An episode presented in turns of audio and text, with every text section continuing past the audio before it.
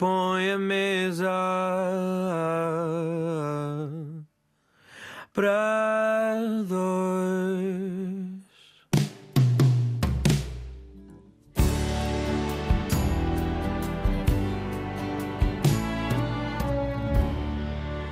Olá, o meu nome é André Rocha e hoje convido Catarina Marques Rodrigues para jantar. Olá. Catarina. Apaixonada por histórias e com elas procura mudar o mundo, uma história de cada vez. Jornalista e fundadora da plataforma Gender Calling, focada nos temas da igualdade de género. Antes de irmos a estes temas, Porque já há pessoas que estão a pensar outra vez este tema. antes de irmos a essas questões todas, vamos primeiro pôr a mesa. Onde vamos jantar, Catarina? Olha, Andreia, se possível, obrigada primeiro pelo convite e, se possível, vamos a um restaurante porque Boa. aquilo que eu gostaria de jantar eu não sei fazer e não sei se tu sabes fazer, que é sushi.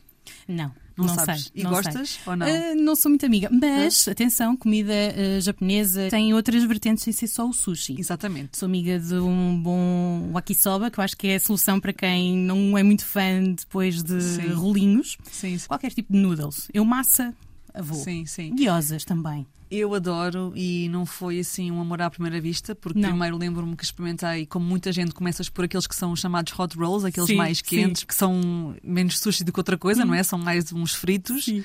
Mas depois fiquei apaixonada e agora adoro. Mas eu não sou uma pessoa muito, diria, esquisita em termos de, de refeições. Portanto, tudo o que é comida portuguesa, carnes, adorava conseguir comer menos carne, até por eh, razões de sustentabilidade e etc. Mas não consigo porque adoro. E, portanto, nunca tive assim muitos problemas naquilo que diz respeito à alimentação, digamos assim. Eu não sei se nas tuas primeiras experiências com o sushi se sentiste a alga nuri, se te deu alguma vez a sensação de ser um trave a relva.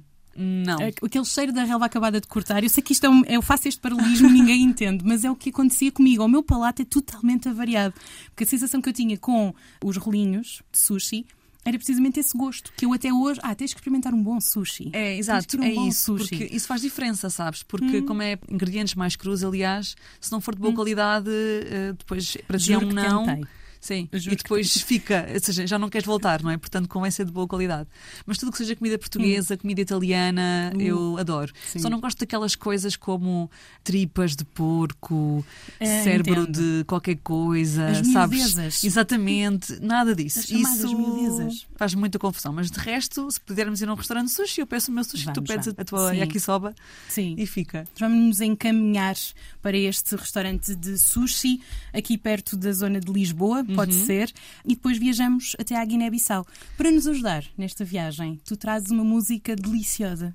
Sim, isso. da Eneida Marta, que é uma grande cantora, uma grande artista uh, guineense e que representa muitas mulheres e que foi uma das referências que também me foi transmitida lá na Guiné-Bissau por parte de raparigas com quem eu contactei. E também, aliás, a Eneida Marta uh, não reúne muitas vezes, enfim, o apoio de homens, porque precisamente ela toca nos pontos que custam a ouvir, que é que as mulheres são aquelas que sofrem, são aquelas que trabalham, são aquelas que, que são violentadas, são aquelas que não veem os seus direitos respeitados e são aquelas que têm que continuar a assegurar o sustento da família. E a, a Inéida Marta canta muito isso, né? critica a pobreza e critica a desigualdade, critica o facto de o país não andar para a frente nestas questões. Eu adoro-a mesmo. E que música é esta então que vamos ouvir? Chama-se Fidalgo e, eh, apesar de ser em crioulo, espero que as pessoas percebam, acho que vão perceber, porque eh, ela fala precisamente sobre o facto de não haver nada e, no entanto, tem que se continuar a viver. Estamos então também a caminho de Guiné-Bissau, uma experiência que tiveste há pouco tempo. Foste como formadora de consciências, formadora de igualdade de género.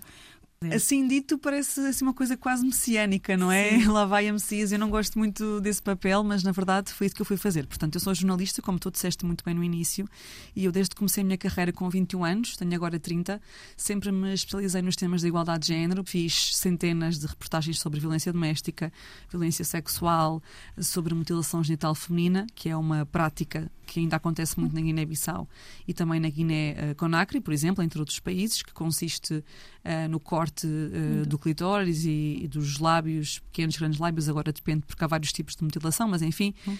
E o que está na base dessa prática uh, são ideias ligadas a, ao Islão, de que a mulher tem que ser mais pura e só é pura se de facto essa parte do prazer sexual lhe for retirada. Enfim Já é crime desde 2011 na Guiné-Bissau, mas ainda assim, uh, tendo em conta estas ideias que ainda são pensadas de geração em geração. Muito enraizadas, não é? muito Ficam enraizadas, ainda se continuam a, a verificar.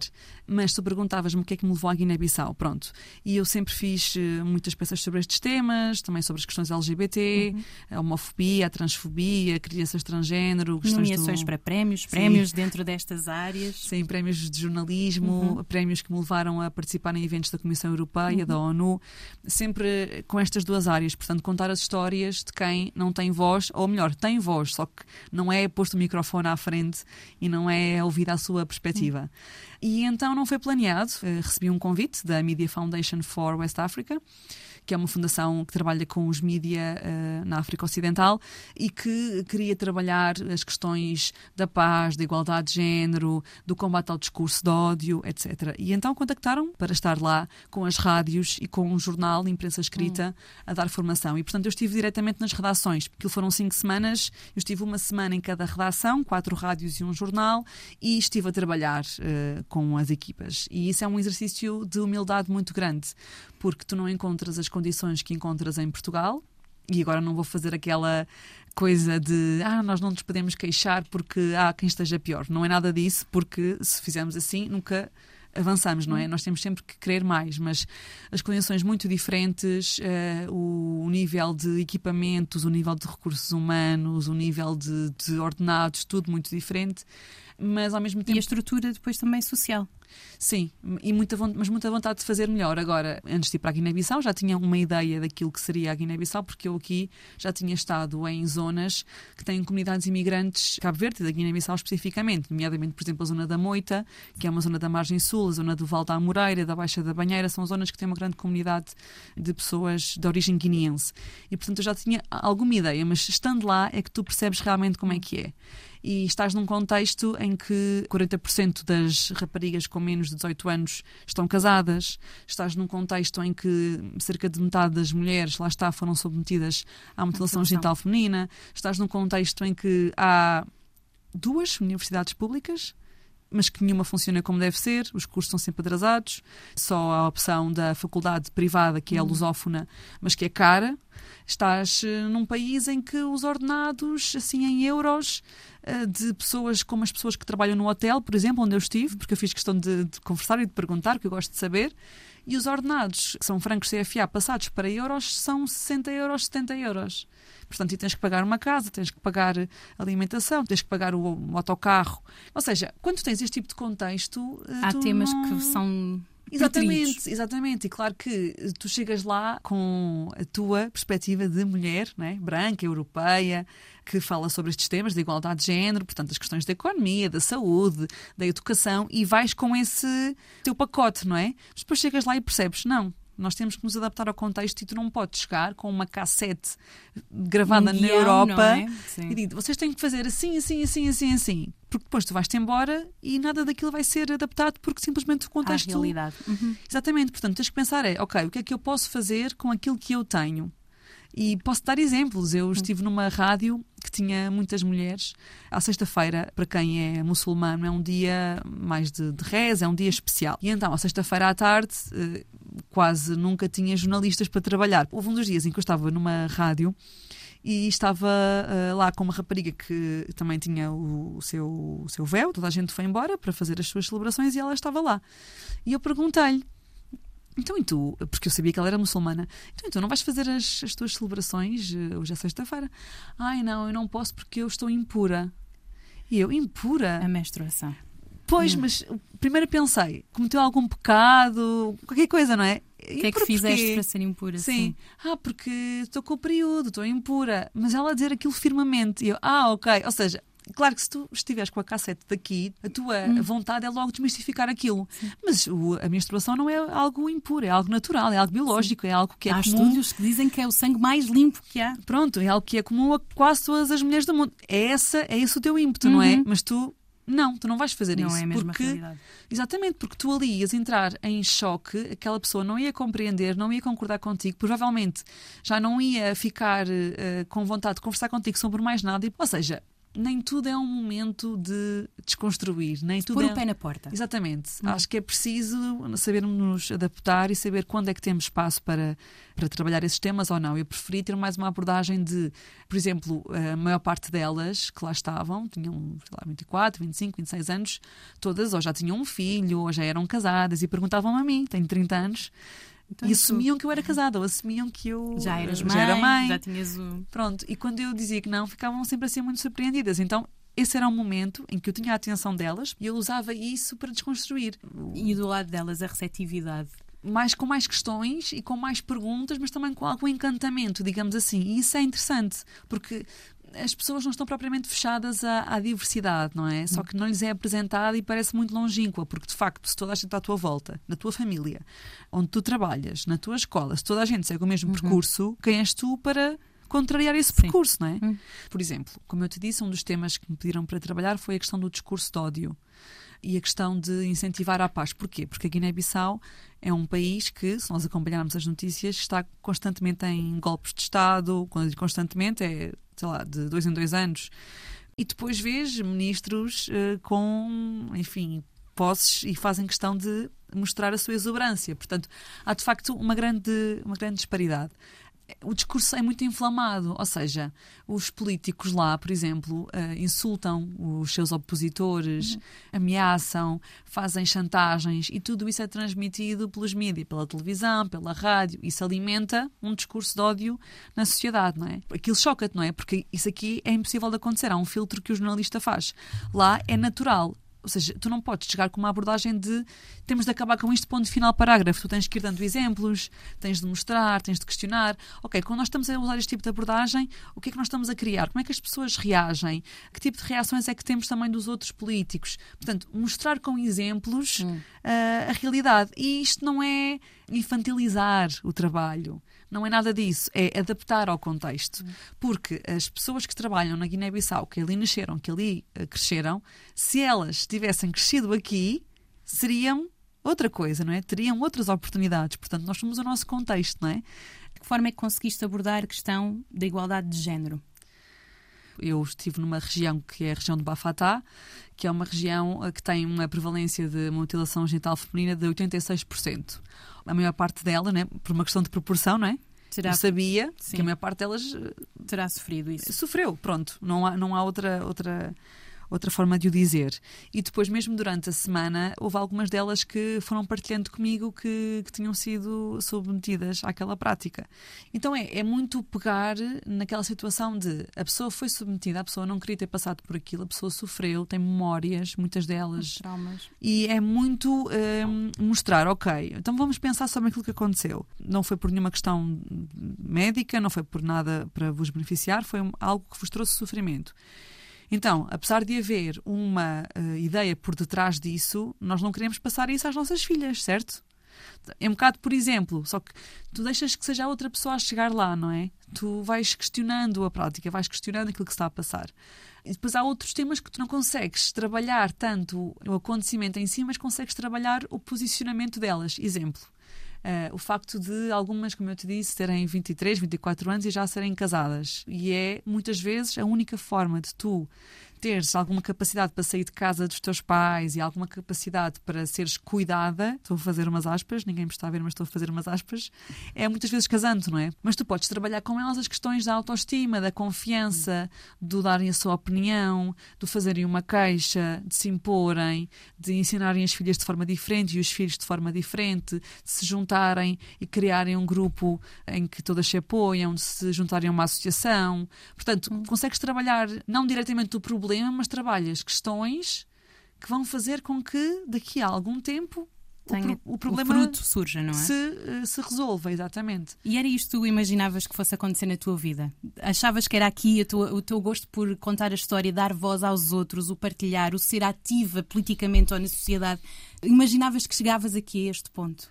Eu não planeei muito o meu percurso. Eu, quando estava na escola primária, lembro-me que tinha uma professora que estava sempre a dizer, mas uh, em tom de crítica, que eu tinha que ser advogada porque era muito opinativa e estava sempre a contrariar tudo e estava sempre a questionar tudo, que eu tinha que ser advogada. E na altura, eh, aquilo, como foi dito, uh, num tom de crítica, não é? A advogada dos fracos e oprimidos. Eu ouvi Exatamente. essa tal e qual, tal e qual. Também, também, também. E aquilo ficou durante muito tempo. A advogada, a advogada passou. Depois, entretanto, quando fui para o quinto, sexto, sétimo ano, também continuei com, muito com esta coisa de ter opiniões fortes e de enfrentar os professores, etc. Também me diziam... Questionar. Eu não, Questionar. não é enfrentar. Eu acho que é questionávamos só Sim. porque. Sim, sim, só que infelizmente isso não era muito estimulado e então quem o fazia eh, Uhum. destacava-se, não é? Eu acho que é algo espetacular e sinceramente, um dia se tiver filhos, é algo que eu também espero estimular neles ou nelas. Porque é uma, uma faculdade muito importante, sobretudo num mundo em que tudo nos é dito que tem que ser assim Sim. e que temos que ir por ali. Enfim, quinto, sexto, sétimo, oitavo ano, hum, sempre me envolvia muito nas discussões nas aulas, enfim, e diziam-me: tens que ir para a política. Depois ficou política. Depois aí, no secundário, então começou um bocado a minha dúvida, porque estava entre direito, estava entre eh, a área mais da política, depois também me começou a interessar muito eh, a área ligada às fundações, portanto, trabalhar numa ONU, trabalhar num Parlamento Europeu. Andei ali a navegar muito, mas sempre com esta coisa da comunicação muito presente. Acabei por ir para Ciência Política e Relações Internacionais Certo. que é um curso na Universidade Nova de Lisboa. Não foi aquilo que eu estava à espera, porque era muito teórico. Como Ok. eu hoje olho para trás e penso, "T- tinha mesmo que ser assim, porque a prática vem depois quando estás a trabalhar. Mas ainda assim, eu. Na altura querias mais desafio. Exatamente, queria algo mais concreto, que se me perguntares o quê também não sei dizer, mas era aquilo que eu estava à espera e aquilo que eu mais gostava.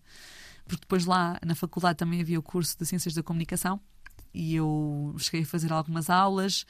Depois, no final do curso, como eu queria tanto compensar o facto de não ter tido a licenciatura nessa área e de querer ser jornalista, inscrevi-me ao mesmo tempo no mestrado de jornalismo e numa pós-graduação em jornalismo multiplataforma. Meu Deus. Entretanto, não acabei nenhum nem outro. Isto é mau, mas é verdade, porque isto foi em setembro, outubro. Acabei o primeiro semestre, Hum. tudo certo, mas depois em janeiro, fevereiro, aparece um anúncio para um jornal novo que vai começar, que era o Observador. Sim. E eu, como queria muito começar a trabalhar, queria muito experimentar, queria muito pôr as mãos na massa, concorri, fiz uma carta enorme a dizer que eu era a melhor, que eles podiam contar. Enfim, coisas que tu fazes quando tens 21 anos e, e estás Mas super. funcionou. funcionou. funcionou, funcionou. E lá fui, e, e, portanto depois não dava para conciliar.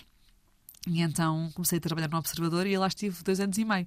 E lá no Observador, então, é que eu percebi mesmo eh, Foi na prática. Sim, porque eu fiz a minha primeira grande reportagem com 21 anos, precisamente, e foi sobre crianças transgênero, e aquilo na altura teve um boom enorme. Percebi que queria mesmo fazer eh, sempre trabalhos nesta ótica de dar voz a realidades que não tinham tanto espaço nos mídia, porque nós muitas vezes achamos que só nós é que temos aquele problema, que só nós é que temos aquela questão, que só nós é que temos aquela síndrome, aquela dúvida, eh, só nós é que estamos a passar por aquilo e não somos. Simplesmente não vemos esses modelos espelhados a nível público e quando vemos sentimos-nos um bocadinho melhor, um bocadinho mais acompanhadas, pelo menos. Por isso é que eu digo, como disseste e bem, que as histórias têm poder, não é? O meu lema é empowerment through storytelling, ou seja, contar a história O é empoderar. Sim, sim, sim. E olhas para o jornalismo ainda hoje como o quarto poder? Sim. Agora, se o jornalismo está a ter o, o- Esse papel? esse papel, o espaço, a oportunidade eh, para o fazer, eh, acho que, acho que claramente que está a diminuir muito, mas com aquilo que nós já sabemos, tu e eu, Andreia, com as redes sociais, com tudo isso, com a falta de investimento, com a diminuição do número de receitas, tudo isso tem um impacto enorme. Sem dinheiro não se consegue fazer grandes reportagens, não se consegue pôr uma jornalista ou um jornalista durante duas semanas a fazer uma peça, não se consegue pagar viagens para ir investigar, não se consegue. Enfim, isso é todo um, um problema. Agora, também há mais meios como o Gender Calling, que é um meio de comunicação social, que tem esse papel mais de cobrir então essas histórias que não são tão Difundidas. cobertas, sim, Uhum. difundidas pelos outros mídia. E isso é importante de, de haver. O que eu penso sempre é, ok, as coisas não estão muito bem, mas qual é que é a outra opção, não é? Nós vamos continuar e temos que fazer aquilo que podemos fazer. Eu criei o Gender Calling, que é podcast e site, precisamente para uh, ser um veículo, um meio de pôr essas histórias cá fora. Temos aqui então o Gender Calling, uma publicação periódica sobre uhum. mulheres e desigualdades. Mulheres, minorias, que são então aqui o foco, têm o palco principal nesta tua plataforma para poderem partilhar as histórias não temos muitos homens na, nas tuas conversas. Sentes essa, essa falta de incluir, ou é difícil incluir os homens nesta chamada igualdade de género? Olha, é um bocadinho disso tudo, mas mais que isso é, eh, quando eu comecei o Gender Calling, como o próprio nome indica, é que um apelo às, às questões do género, foi mesmo um statement, ou seja, não, não vou querer uh, pôr muitos homens. Nós temos, o Gender Calling tem dois ou três homens eh, que foram entrevistados, uhum. mas que fazem parte também de minorias, ou seja, um deles é um homem gay, o outro deles é um homem que contraiu o HIV. Um objetivo aqui é mesmo trazer as pessoas que não têm habitualmente tanto espaço para falar. Dir-me-ás, ah, mas há muitos homens também com muita capacidade que também não têm espaço para falar nos outros mídias. Certo, é verdade.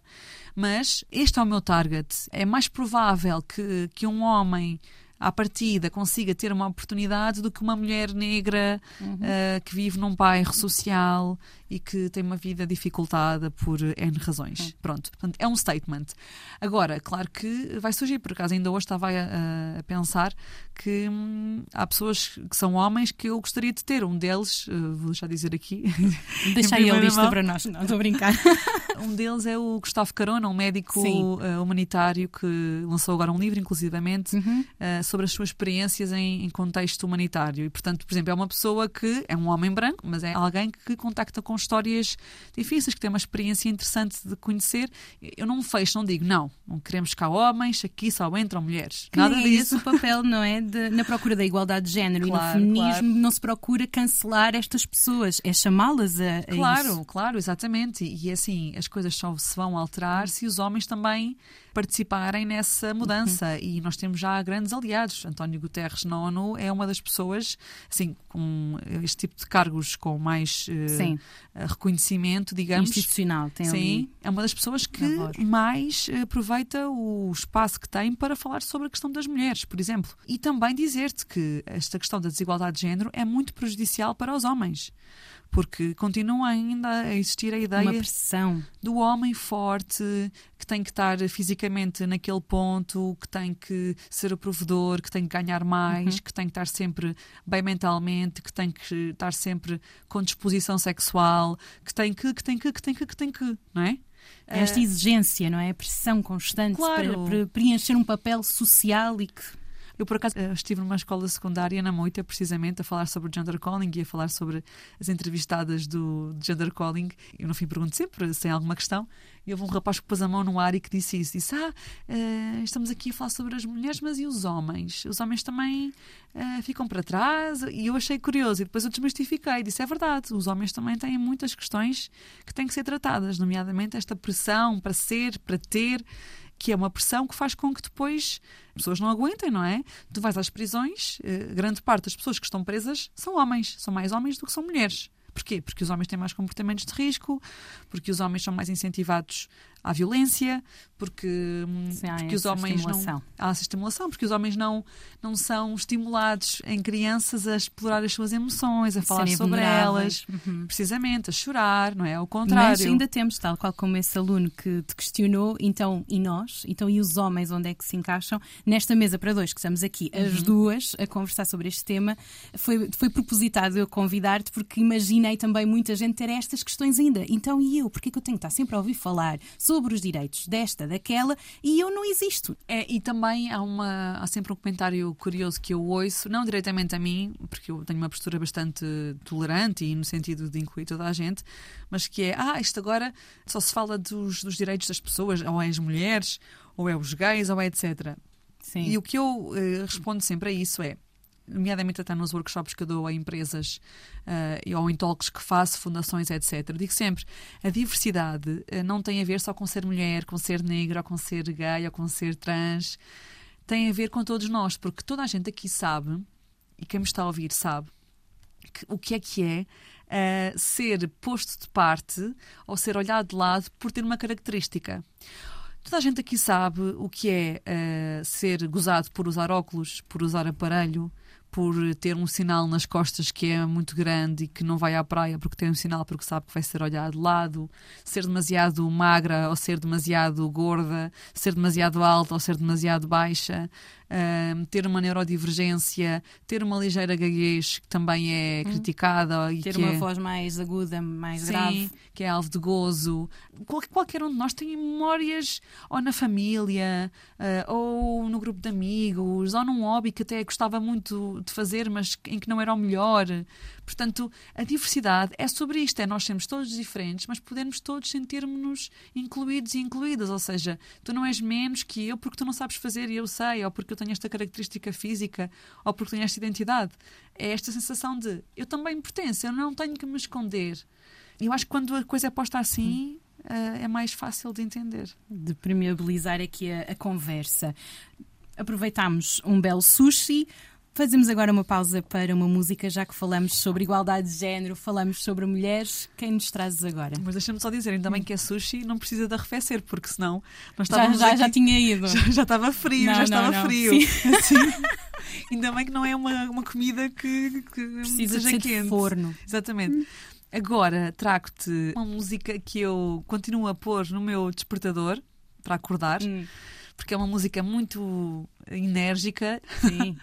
porque tem a ver Aquele boost de motivação logo pela manhã. Exatamente, tem a ver com esta ideia de nós não temos que ir à procura de ser outras coisas, porque nós já somos tudo. Tudo aquilo que eu preciso, eu, Catarina, mulher, está dentro de mim. E às vezes nós vamos à procura de peças nossas em namorados ou em namoradas, no, na mãe, no pai, na irmã, naquela amiga.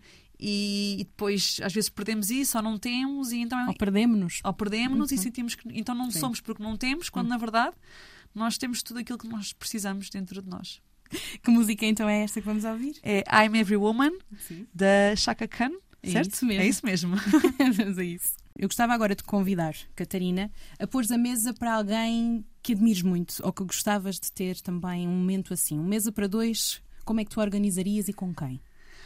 Olha, sabes que eu adoro eh, jantares para socializar, para fazer networking, adoro mesmo. Se eu pudesse, estava sempre a jantar fora, até porque eu não gosto nada de cozinhar.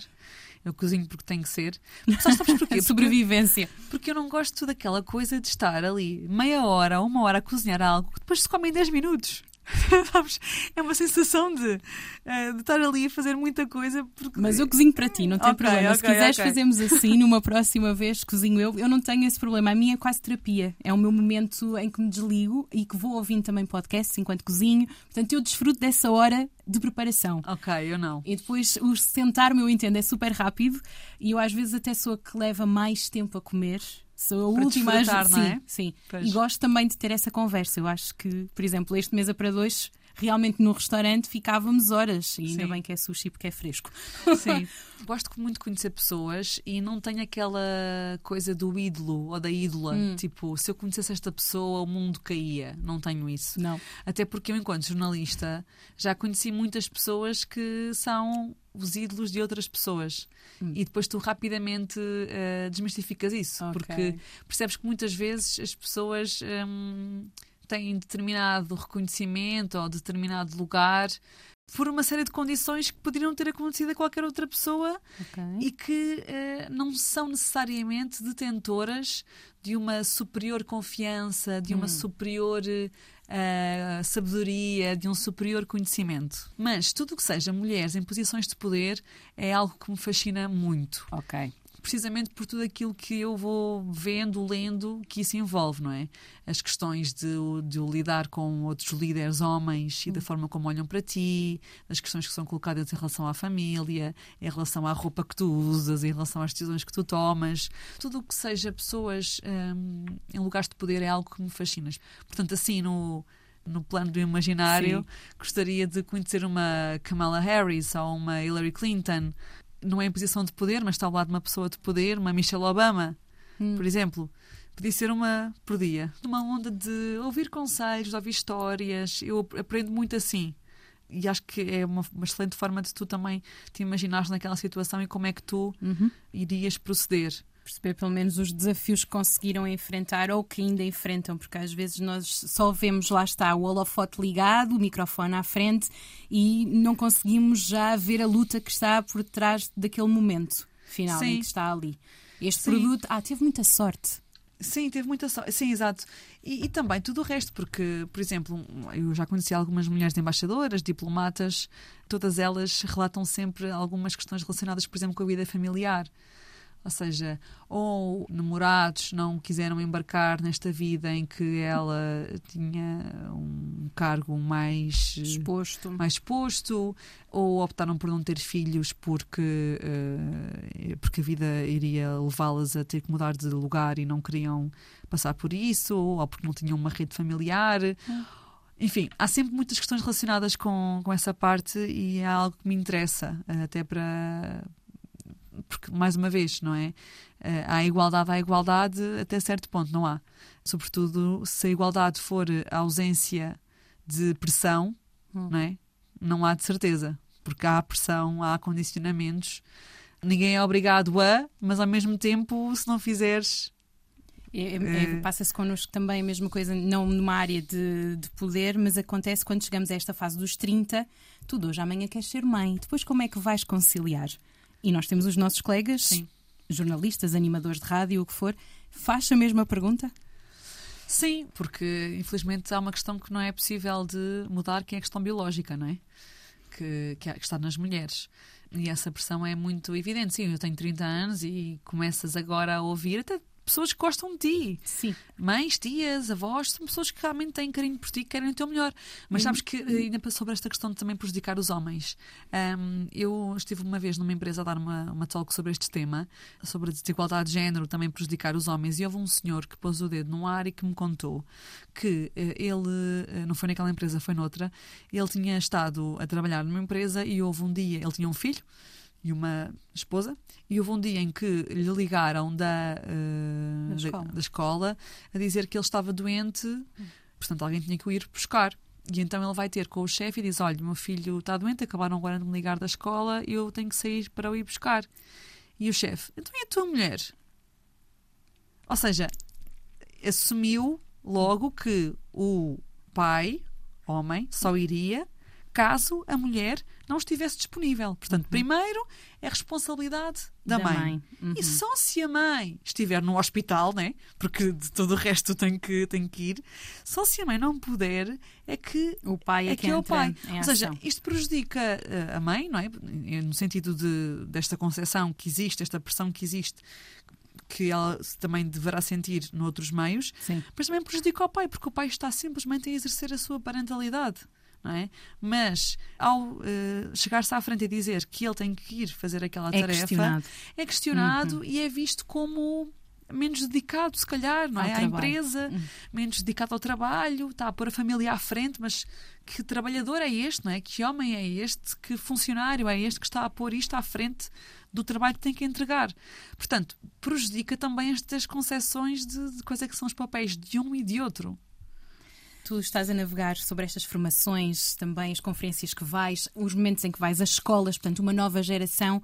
O Gender Calling, esta plataforma, eh, está-te a dar um pouco mais de esperança para a abertura que pode haver no nosso país? Está, eh, mas ao mesmo tempo também, eh, como estou a, lá está, a navegar nesses meios das empresas e de outras comunidades, eh, de outros bairros, também dá para ver que ainda há muito para fazer. Muito para fazer. Ou seja, nós temos lei de cotas, nós temos portal de queixas, nós temos polícia a funcionar, nós temos eh, muitos mecanismos criados. Mas continua a haver, lá está, tal discriminação que vem sobre a forma de estereótipos, de estigmas, de pressões, de comentários, que não é algo concreto, mas é algo que te condiciona. E, e- e depois também depende muito do contexto, não é? Eu estive numa escola na Baixa da Banheira, que é uma zona com uma grande comunidade guineense, e eu fui falar sobre igualdade de género e nós tivemos 80% do tempo a falar sobre racismo, porque foi a primeira coisa que eles me disseram. Professora, chamam-me professora. professora, o nosso problema aqui é nós estamos numa escola em que a maior parte de nós somos negros, mas nós sofremos racismo por parte dos funcionários, por parte dos professores. E tu pensas, não achavas que isto ainda era um problema assim tão grave, mas ainda é. Portanto, dá-me esperança, mas ao mesmo tempo faz-te pensar que ainda há muito trabalho para fazer. Isso é para ti fogo para continuares Claro, ou faz-te questionar o que é que eu faço aqui? É fogo para continuar. E sabes que há uma coisa muito engraçada que é: eu, quando comecei a trabalhar com 21 anos, como te disse, e comecei logo a fazer muitos, muitas peças sobre estes temas, eu lembro-me de pensar assim. Ah, é assim, eu escolhi esta área para trabalhar, porque quando tu és jornalista, tu escolhes uma área, não é? Ou economia, ou saúde, ou política, enfim. Sim. E eu escolhi esta área dos direitos humanos. Eu lembro-me de pensar, ah, escolhi esta área dos direitos humanos, mas daqui a 3 a 4 anos tenho que escolher outra, o que é que eu vou fazer? Porque, entretanto, todos estes temas que eu estou Vão a tratar. tratados. Sim, entretanto, isto vai se resolver. Nós estamos a falar sobre isto agora, há leis, há isto, há aquilo, isto, entretanto, vai deixar de ser tema. O que é que eu vou fazer? Tenho que pensar. E hoje olho para trás e penso, quão ingênua, porque os problemas, alguns deles até pioraram. O Fórum Económico Mundial, na sua última análise, preveu que só em 2154 é que haverá plena igualdade de género, que é daqui a 131 anos. Ou seja, eu não vou ver a plena igualdade de Não. género, tu não vais ver a plena igualdade de género. Mas eu aqui eu tenho essa filosofia e acredito que tu também, precisamente por toda esta conversa que temos estado aqui a ter as duas. Pelo menos são árvores plantadas para que fiquem para quem vier a seguir. E se pudermos plantá-las o mais rápido possível, pode ser que esse- esses cento e muitos anos diminuam um pouco. Sim, e é assim, pode diminuir ou pode até aumentar com base em eh, questões. Bom, tivemos uma pandemia que não ajudou. Exatamente, que nós não conseguimos prever, não é? Eu prefiro ver o impacto de forma mais hum, personalizada, digamos assim. Ou seja, De que forma? eu estive na Guiné-Bissau, por exemplo, ah, a mim interessa-me mais se eu estive ali em conversa com três raparigas e se eu sinto Ah. que elas ficaram a pensar e que elas agora vão ah, fazer de forma Fechaste mais a tua floresta, pronto. Exatamente. Ela vai depois influenciar a família, vai influenciar uma comunidade, vai Uhum. influenciar um Ok. país. Enfim, acreditando nesse efeito multiplicador. Tu tens de ver as coisas assim, porque senão tu não tens combustível para continuar, não é? E é acreditar que aquilo vai mudá-la de alguma forma e vai mexer com o seu contexto e com a sua opinião quando está a jantar com outras pessoas, já vai dar a opinião de outra forma para também passar a mensagem, digamos assim.